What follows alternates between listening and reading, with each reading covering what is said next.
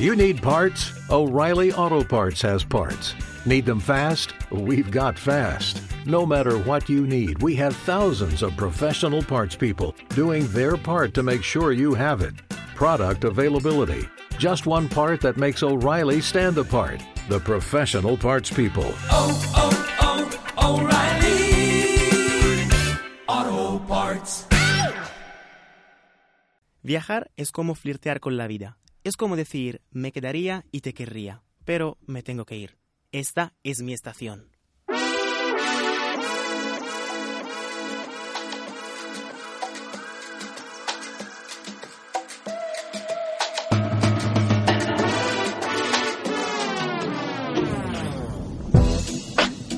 Bienvenidos a un nuevo capítulo de Taxi Driver, el programa que os lleva de viaje por las provincias españolas en taxi. Cada semana, como siempre, tendremos a un pasajero que nos contará las tradiciones de su provincia. ¿Listos para descubrir lugares y escuchar nuevas historias? Si en el precedente capítulo hemos dado una vuelta por la provincia de León, esta semana jugamos en casa, como nos paramos en la provincia de Madrid. Y por supuesto, nos vamos de viaje con una madrileña. Hola Elena, ¿qué tal estás? Muy bien, estoy muy contenta de poder hacer este viaje con todos vosotros y contaros lo que es mi ciudad y mi provincia, aunque como ya te dije, creo que aunque llevas aquí pocos meses, pero bastantes y suficientes, sabes más de Madrid que yo, ¿eh? Pues, ¿qué dices? Eh, te digo que aunque he explorado mucho la ciudad y su alrededor, creo que hay cosas que solo alguien que haya nacido aquí o que por lo menos haya llevado prácticamente toda la vida puede saber. Pero eso pasa más o menos en todas las ciudades, ¿no? No te creas. Bueno, encendemos el motor y comenzamos.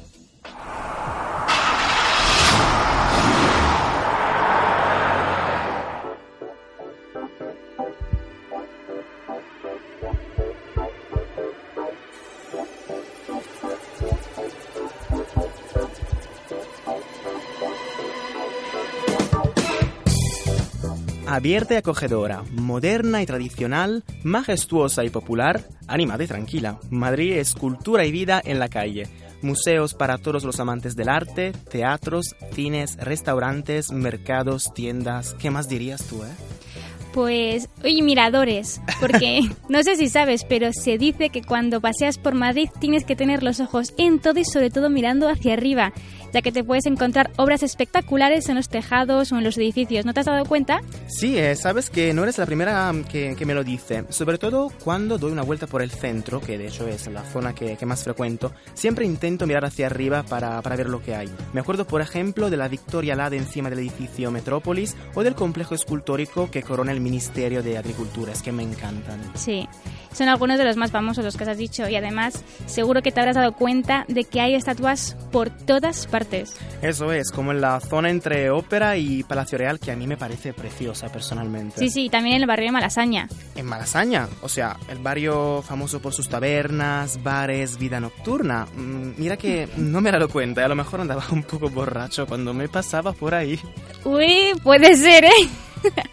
pues yo te voy a contar una historia relacionada con esto. Iba yo un día caminando por la calle y vi una estatua de una joven universitaria un poco solitaria que estaba apoyada en una pared de piedra con varios folios de apuntes en la mano y miraba un poco perdida. Entonces me entró esa curiosidad de a ver quién era y a ver si tenía una, una historia y resulta que se llama Julia y se la conoce como la vecina más famosa del barrio de Malasaña. Mm, Sabes que la verdad es que esa vecina no la conozco, ¿eh? Por supuesto tengo que ir a visitarla. ¿Dónde, dónde se encuentra exactamente? Pues está situada en la calle Pez, sobre la pared de piedra del Palacio Bauer. Y esa escultura es de bronce y saluda a todo aquel que pasea por la zona desde el año 2002. ¿Sabes qué te digo? Es que yo en la calle del pez conozco solo el pez tortilla, donde hacen unas tortillas muy ricas, ¿eh? Pues la próxima vez que voy ahí te prometo que me fijaré en la vecina. Y por cierto, ¿sabes de quién es esa obra? Sí, es una obra de Antonio Santín. Es un pintor y escultor que quiso simbolizar la historia de Julia, que es una mujer que se atrevió a romper las reglas en el siglo XIX, que es una época en la que solo los hombres pues tenían acceso a la Universidad Central en la calle de San Bernardo. Entonces esta joven optó por disfrazarse de chico para poder asistir a las clases como oyente. Y aunque muchos hablan y hablan de que fue una leyenda, esta heroína existió de verdad y en el año 1842 logró lo que nadie había hecho y hasta entonces eh, su nombre completo es Concepción Arenal y Me es parece, alucinante. Sí, una historia muy, muy bonita. Y mira que es como te decía al principio, ¿no? En cada lugar, mm, por cierto, hay cosas que solo alguien que ha nacido ahí, de hecho, sabe. Sí, sí, es que muchas veces ocurre que cuando vives en, en una gran ciudad como, como es Madrid, pues hay lugares que ya te los sabes de memoria, tanto de tanto visitarlos o que te han hecho pues estudiártelos con imágenes y vídeos en clases y no tienes esa curiosidad y piensas, bueno, a ver, vivo aquí, tengo toda la vida para verlo, así que ya, ya iré. Y bueno, como que lo dejas y pasamos a fijarnos en esos pequeños detalles que no todos los ven y esos rincones menos turísticos que a menudo pues te sorprenden mucho más. Estoy totalmente de acuerdo contigo. ¿eh? Y a veces los detalles hacen la diferencia también cuando se habla de turismo en una ciudad tan grande como Madrid. Pero volviendo a las atracciones más turísticas de la ciudad, que siguen encantándonos, ¿qué ofrece Madrid para todos aquellos que están, mm, por así decirlo, enamorados del arte? Y además, tú tendrías que saberlo muy bien. ¿eh? Sí, vamos, menudos historiadores estamos hechos tú y yo, ¿eh? A ver, os cuento, os cuento para que entendáis. Elena y yo somos compañeros de periodismo cultural y de vez en cuando nos gusta ir a explorar sobre todo las exposiciones temporales que están albergadas en Madrid, ¿no?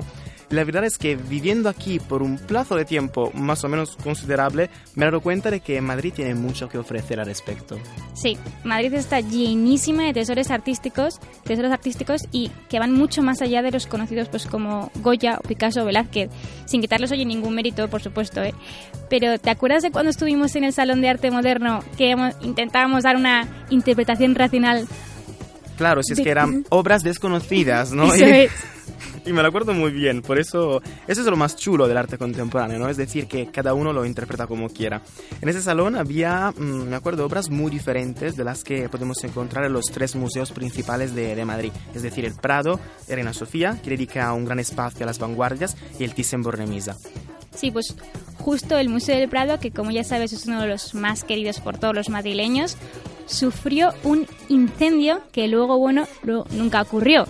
Y es que en la portada del periódico El Liberal hace unos años pues se publicó una falsa noticia que alertó pues mucho a toda la población y por suerte pues fue eso una falsa alarma. Ya te digo que me habría asustado un montón. Bueno, fue un susto para todos, ¿eh? pero lo que sí que sufrió fue un intento de robo por parte de un ladrón muy poco habilidoso, pues que resulta que cayó del techo del museo antes de ni siquiera entrar y cuando encontraron su cuerpo descubrieron que en uno de sus bolsillos había una nota donde se relataban pues las condiciones que habría que cumplir para recuperar las obras de arte que obviamente luego nunca fueron robadas. Menos mal que se cayó ¿eh? y que, que lo pillaron antes de que, de que pudiera hacer todo. Pero Madrid, además de un espectacular, espectacular entorno cultural, es una ciudad llena de áreas verdes, ¿no? Entre las que destaca el pulmón verde de Madrid, que es el Parque de Retiro. No sé si para ti es lo mismo, pero sigue siendo mi lugar favorito de toda la ciudad. Es que el retiro roba el corazón a todos, ¿eh? Y aunque sea del siglo XVIII, es fácil imaginarse, imaginar al rey Felipe V ahí por el parque paseando con su corte durante horas descubriendo pues los pequeños sitios arquitectónicos que alberga y viendo pues esas flores crecer tan bonitas, llenas de colores. ¿Quieres que te, que te cuente una leyenda? Ya, venga, sabes que me, me encantan las historias, ¿eh? Pues cuenta una leyenda que trabajadores del parque decían que tanta belleza era culpa de un duende que iba cambiando las flores de sitio cada día para que cada paseo fuera diferente. Eso sí, nunca fue capturado. Y cuando el parque se hizo público, se popularizó el dicho de que quien consiguiera ver al duende sería afortunado en el amor, así que un día mi abuela nos llevó a todos, los nietos, para ver quién era el primero en encontrarlo. ¿Y tú lo has visto? A ver, yo sí que lo he visto, pero no fui la primera en encontrarlo, así que no hace falta que me preguntes sobre el amor. Vale, vale, hablamos de ese asunto otro día. Hacemos así. Nosotros volvemos en dos minutos para movernos en las afueras de Madrid, porque también en los alrededores de la ciudad, que nunca duerme, hay muchísimos que ver. I understood loneliness before I saw the pills on your table for your unrequited love. I would be nothing without you holding me up. Now I'm strong enough for both of us, both of us, both of us, both of us. I am a giant. Stand up on my shoulders. Tell me what you see. a giant. We'll be breaking boulders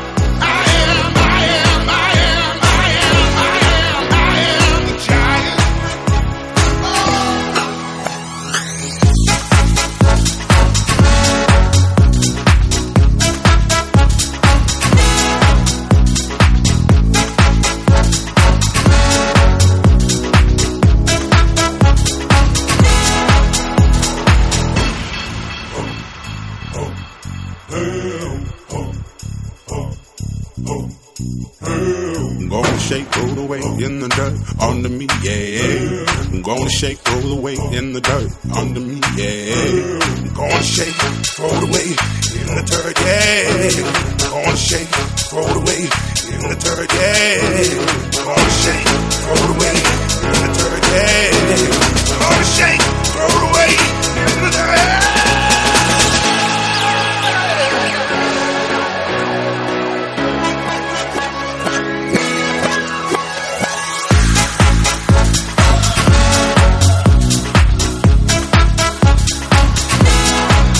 Calvin Harris con Giant nos acompaña aquí en Taxi Driver y hoy nos vamos de viaje con Elena en Madrid, o sea que jugamos en casa. Yo tengo ya muchas ganas de vacaciones y de verano. ¿Y tú? ¿Tú qué me cuentas? Yo sí, la verdad es que sí. Es que ya con esta canción ya, ya estamos en la playa. Hombre, es que nos decimos. queda muy poquito ya para acabar, ¿eh? Claro, po- pocas semanas. Y como os habíamos prometido, nos trasladamos a las afueras de Madrid, ¿no? Para conocer diferentes caras de la región. ¿Has viajado mucho en los alrededores de Madrid, Elena? La verdad es que sí, ¿eh? y me atrevo a decir que he visto más lo de fuera que lo de dentro. Así que uno de los sitios favoritos que yo tengo y que recomiendo que vayáis es el monasterio de San Lorenzo del Escorial, que está, es que a poco más de 50 kilómetros de Madrid. Sí que muy cerca, ¿eh? A mí también me ha gustado mucho, sobre todo por su arquitectura que me ha parecido, por supuesto, bastante imponente. Fue construido por orden de Felipe II y edificado en la segunda mitad del siglo XVI. Además, fue residencia de la familia real española.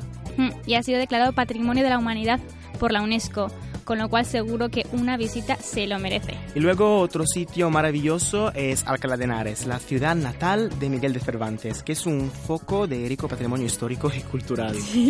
Tanto la casa natal del autor del Quijote como la universidad son paradas obligatorias en este, en este pueblo encantador. Y lo mejor es pasear por su casco histórico y hacerse sorprender por su gran número de palacios e iglesias, que es una riqueza monumental. Y por último tenemos la Iruela, un bello pueblo de piedra en la Sierra de Rincón, totalmente integrado en la naturaleza. Es una opción ideal para aquellos que tengan ganas de hacer una ruta a pie y disfrutar del paisaje, ya que aquí podrán hacer una caminata por el río Jarama.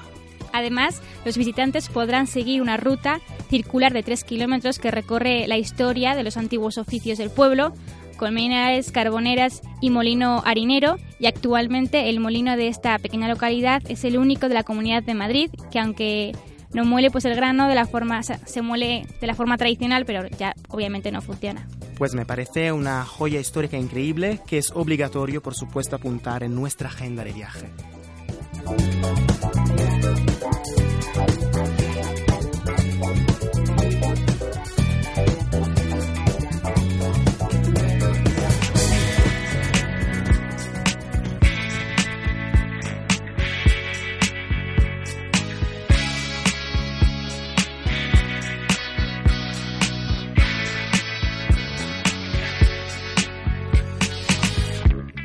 Oye, Elena, ¿sabes que después de recorrer todos esos lugares me está sonando la tripa? Ya ves, a mí también comida. Por fin es la hora de contar una receta de uno de los platos más típicos de Madrid. Y mira qué curioso, hoy hemos elegido un dulce, las rosquillas de San Isidro. Entre las más famosas se encontraban las tontas, las listas, las de Santa Clara, las, francesa- las francesas, uy, muy complicado, y las populares de la tía Javiera. Sí, se dice que asistía a las celebraciones de San Isidro una mítica vendedora llamada Tía Javiera, que según unos se decía que procedía de Fuenlabrada y según otros de Villarejo de Salvanés. afamada por sus queridísimas rosquillas. Así que sus rosquillas se hicieron famosas y todas se componen de la misma base, diferenciándose unas de otras simplemente en su acabado final. Las rosquillas tontas no llevan ningún acabado, no van bañadas, de ahí su nombre indicando la simpleza de su masa. Las listas van bañadas con un azúcar fondant, mientras que las de Santa Clara están cubiertas con un merengue seco, originalmente blanco. Y las francesas se acaban con un rebo- rebozado de granillo de almendra.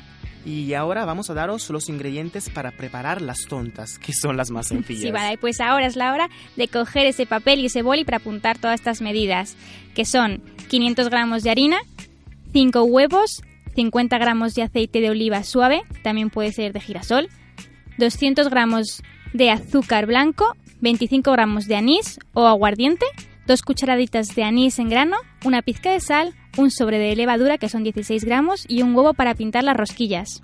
Primero, bate los 5 huevos con el azúcar blanco hasta que la mezcla sea homogénea. No es necesario que los espumes como si estuvieras haciendo un bizcocho, así que lo puedes hacer a mano. Incorpora el licor de anís y el aceite de oliva, mezcla otro poco hasta que se integren con el resto de ingredientes. Luego en otro bol tamiza las in- los ingredientes secos, es decir, la harina y la levadura, y los añades poco a poco mientras que vas mezclando suavemente en la masa. Así evitarás que se formen grumos.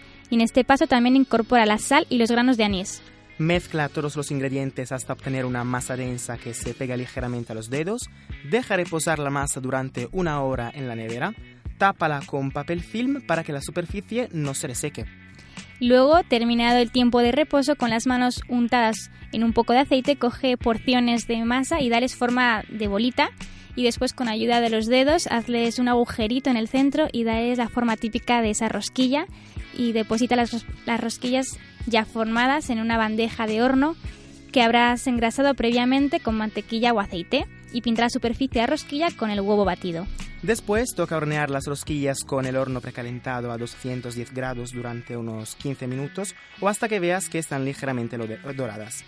Eh, finalmente deja enfriar las rosquillas sobre una rejilla y ya tienes las rosquillas tontas de San Isidro listas. Mm.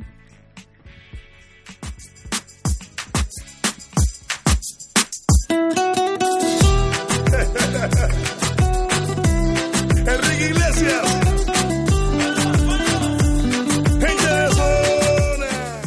Y como de costumbre, tras saborear un poco de comida madrileña, es el momento de nuestra sección musical. Os presentamos a un artista procedente de la provincia que estamos recorriendo, y es el turno de Madrid, y no podíamos no elegir a uno de los cantantes que en los últimos años está haciendo bailar a todo el mundo con sus hits veraniegas. Elena, yo creo que ya has entendido ¿eh? de quién vamos a hablar hoy.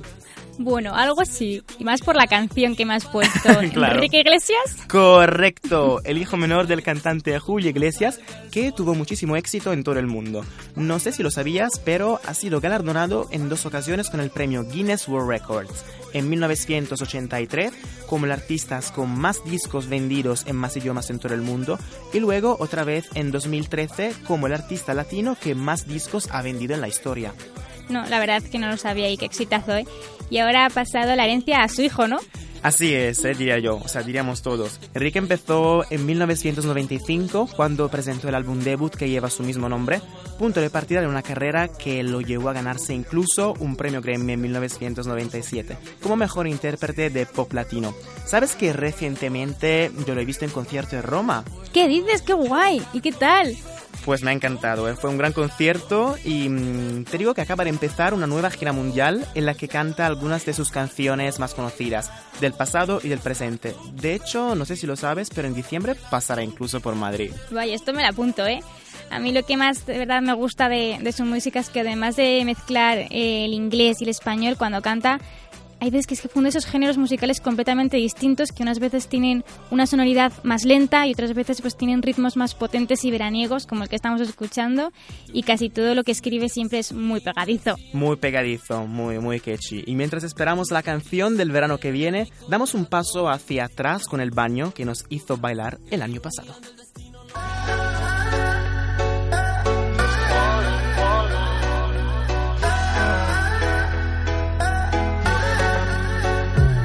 Cuando yo te vi, a mí se me paró el corazón, me dejó de latir.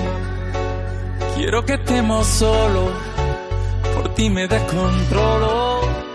Discúlpame mi amor por esta invitación. Vámonos para el baño, que nadie nos está viendo. Si no me conoces, nos vamos conociendo. Sé que suena loco, pero me gusta tanto.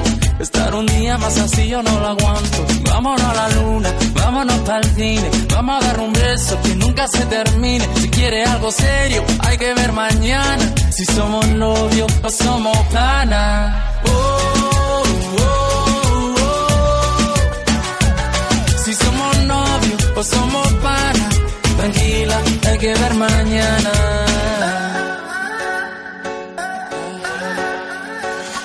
Si te vuelvo a ver, se me vuelve a parar la respiración por verte bailar.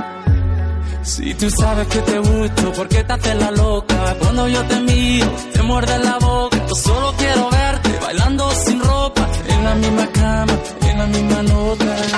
Vámonos para el baño, que nadie nos está viendo. Si no me conoce, nos vamos conociendo. Sé que suena loco, pero me gusta tanto. Estar un día más así yo no lo aguanto. Vámonos a la luna, vámonos para el cine. Vamos a dar un beso que nunca se termine. Si quieres algo serio, hay que ver mañana. Si somos novios o somos panas.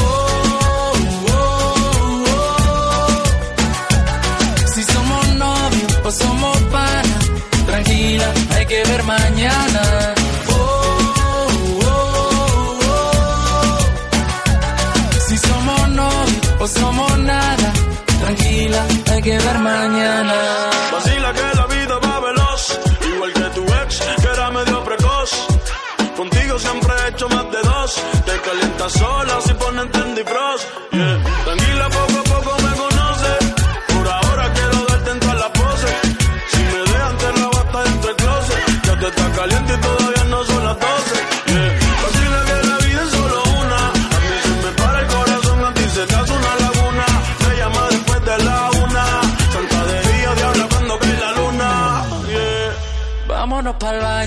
nadie nos está viendo. Si no me conoce, nos vamos conociendo. Sé que suena loco, pero me gusta tanto.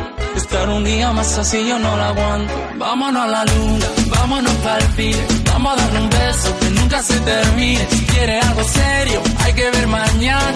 Si somos novios o somos panas. Oh, oh,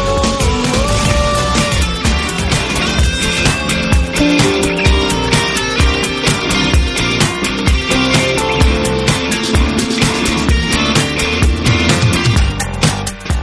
Y ahora que ya sabemos mucho de la cultura madrileña, vamos a la calle a descubrir una de sus fiestas más típicas, la de San Isidro, que acaba de festejarse justo la semana pasada.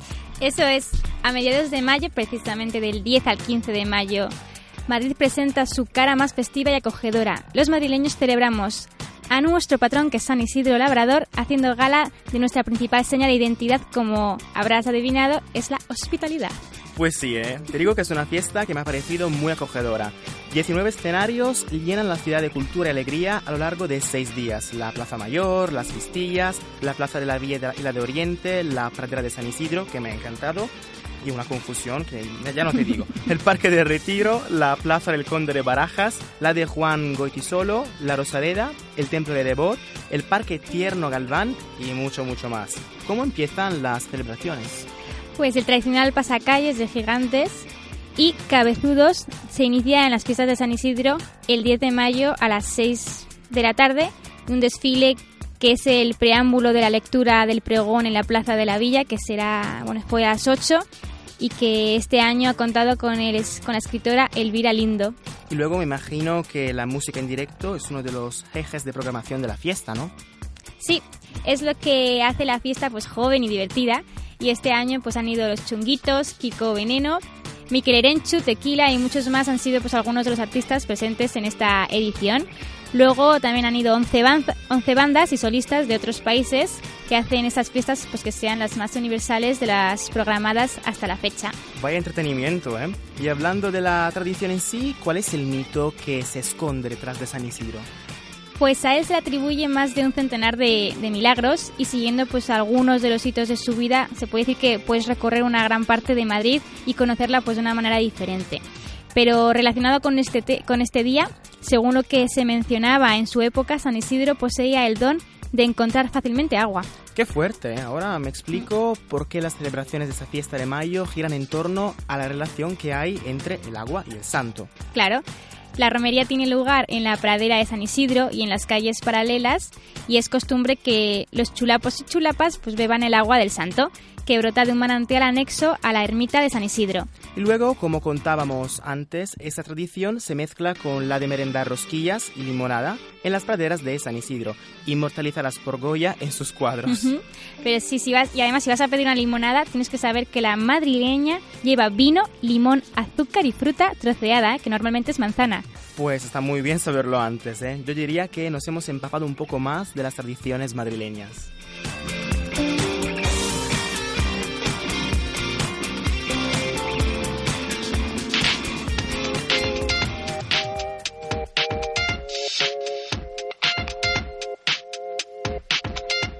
Y concluimos nuestro viaje por Madrid con nuestra sección dedicada a la lengua, ya que hay expresiones idiomáticas muy populares aquí. Elena, comienza tú. Bueno, pues están mazo, tronco, me renta o troller o trolear, que son cuatro expresiones que utilizamos muchísimo los madrileños. Ahora voy a explicar más o menos qué significa cada una. Mazo la utilizamos en situaciones en, cuando queremos decir mucho. Después tronco es como tío, pero en referencia a un amigo. Me renta es algo que merece la pena o estás de acuerdo. Y trolear es ser mentiroso o intentar contarle a alguien pues una mentira. Y sin embargo te digo que es difícil encontrar frases que solo utilicemos los, los de Madrid, ya que es el castellano original y toda España pues lo aprende. Bueno, entonces vamos a presentar expresiones que más o menos se entienden todos, pero que no se usan tanto como aquí. Oye, tienes más huevos que el caballo de Espartero. Eso es. Creo que esto puede ser el dicho popular más madrileño que tenemos, ¿eh? ya que la estatua de Espartero con a caballo está en Madrid y en, en este caso se hace referencia al tamaño de los testículos del caballo de la estatua que se usa para aludir pues esa valentía o bravura de alguien en alguna situación complicada. Y luego me he dado cuenta que tenéis un montón de expresiones con el término leche. Sí, curioso, ¿eh? Pero, pero sí, por ejemplo, darse una leche, que es darse un golpe muy fuerte, o tener mala leche, que es cuando una persona pues es agria y antipática. Luego ser la leche, que significa hacer algo extremadamente bien o extremadamente mal, depende de las situaciones. E irse cagando leches, es decir, irse muy deprisa. Bueno, para, para terminar ya tengo algunas expresiones que jo, me decía mi abuela. Venga, venga, adelante, que tengo mucha curiosidad. Pues ella cuando era pequeña me decía, a buen hambre no hay pan duro. O sea que cuando hay necesidad uno no puede escoger ni ponerse pues exquisito. Y luego también había otra que me decía que es un garbanzo no hace puchero, pero ayuda al compañero. Esto quiere decir que toda aportación es valiosa por pequeña que sea. Bueno, ya nos hemos convertido todos en madrileños.